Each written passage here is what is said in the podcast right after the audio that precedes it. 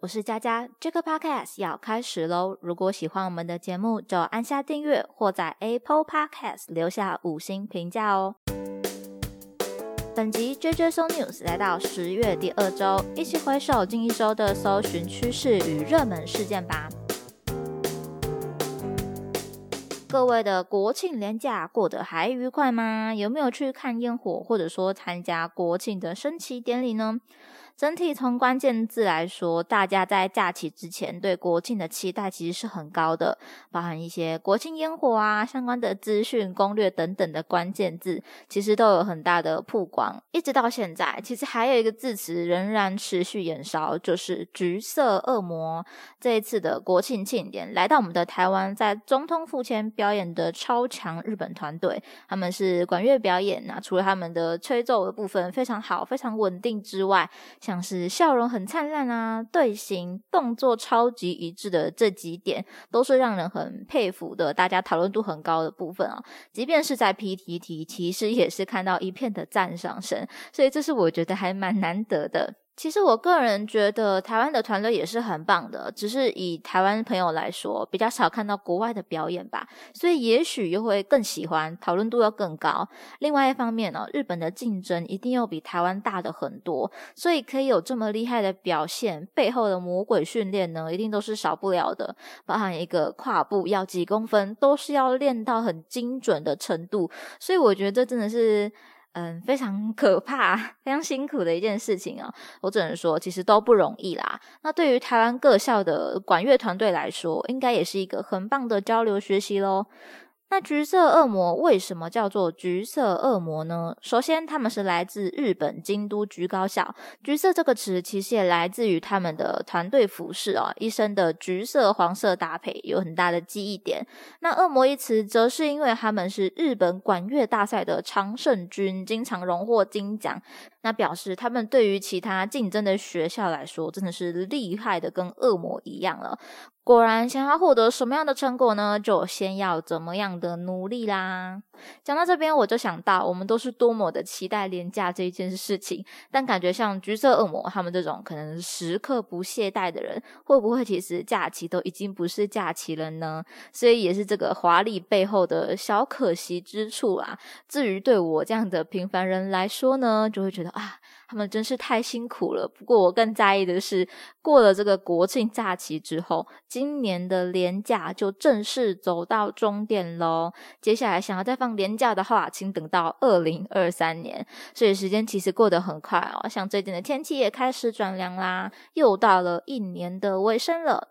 OK，那聊完第一个关键字，也欢迎大家可以分享一下哦。这一次的国庆，你有去哪里玩啊？或者说对这些相关的活动话题，你有什么想要分享的，都可以来做留言哦。接下来我们看到的关键字是虎航。对于一个尚未出国过的我来说，这些航空公司。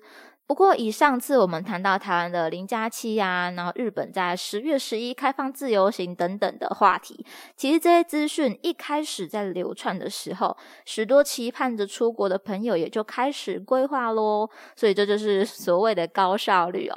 因此有听说许多要前往日本啊，或者说出国的机票，其实很早就开始有一点售空、一票难求的状态啊，甚至有涨价的趋势。只能说人类还是蛮喜欢玩乐的。而且很久没有出国的朋友呢，大概也是期待这一刻实在太久了。至于虎航的上榜呢，其实也就是跟出国旅游相关啦。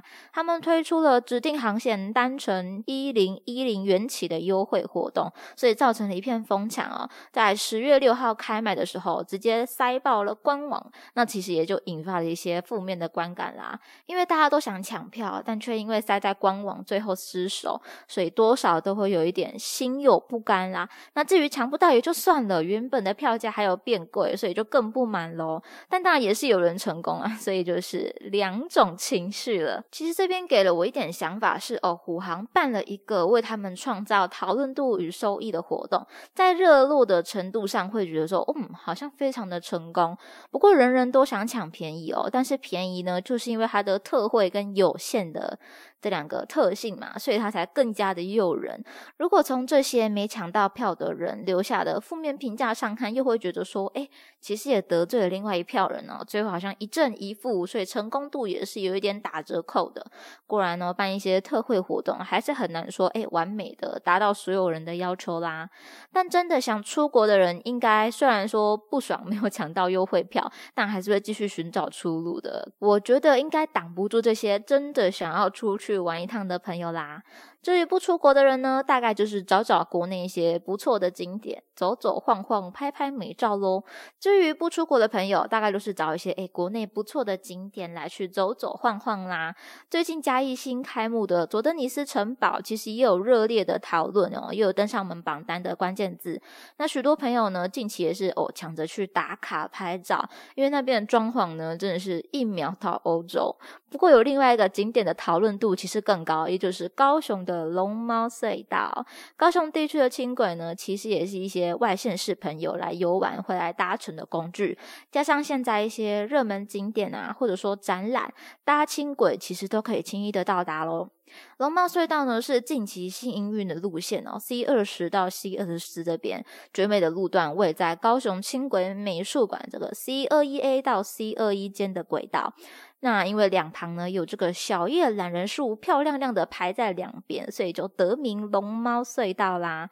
打卡的疯狂程度呢，除了上车的人多，等在路段两边的人其实也很多，甚至有朋友是直接闯到我们轨道上面自拍。目前呢，也其实已经开出罚单过了，误闯轨道最高可罚七千五百元。我想大家应该也不想要为了一张照片就花七千五百元吧，所以打卡拍照真的也要。理智一点喽。其实与我呢，我是不会去抢拍美照的人，比较是呃看别人拍的照片，哇，很漂亮呢，那我就很满足的那一类。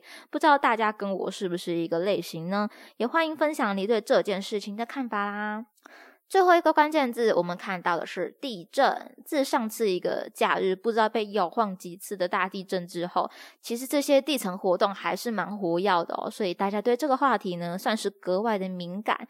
那在十月十一号，在华东又出现了规模五点九、移花震度四级的地震。以气象局的统整来看哦，往年规模六以上的地震呢，年平均是二点五个。那在今年已经来到八次了，所以算是一个倍数的成长。不过也因为地震是无法预测的哦，目前呢可以做到有前几秒有一个警报的这件事情，我觉得已经很厉害了。至于未来还会不会有地震呢？这些活动的断层究竟是什么样的状态？现在是属于一个活跃的期间吗？与气象局其实都很难去下定论啦，所以大家还是要做好日常的防御功课喽。记得之前地震很多的那两三天，好像也有朋友讨论出，诶台湾最安全的城市是在桃园吗？如果我没有记错。的话应该是桃园哦，也欢迎大家可以纠正我。